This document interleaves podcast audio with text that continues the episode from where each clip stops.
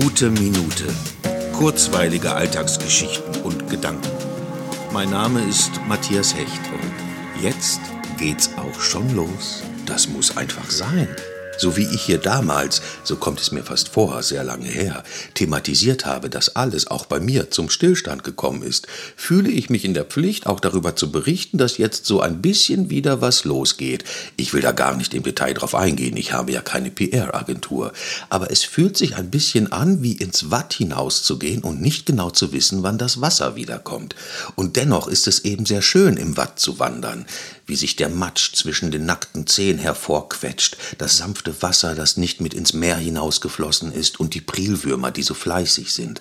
Das Prickeln, nicht auf einen Krebs zu treten. Dabei weht einem die frische nordische Brise um die Nase.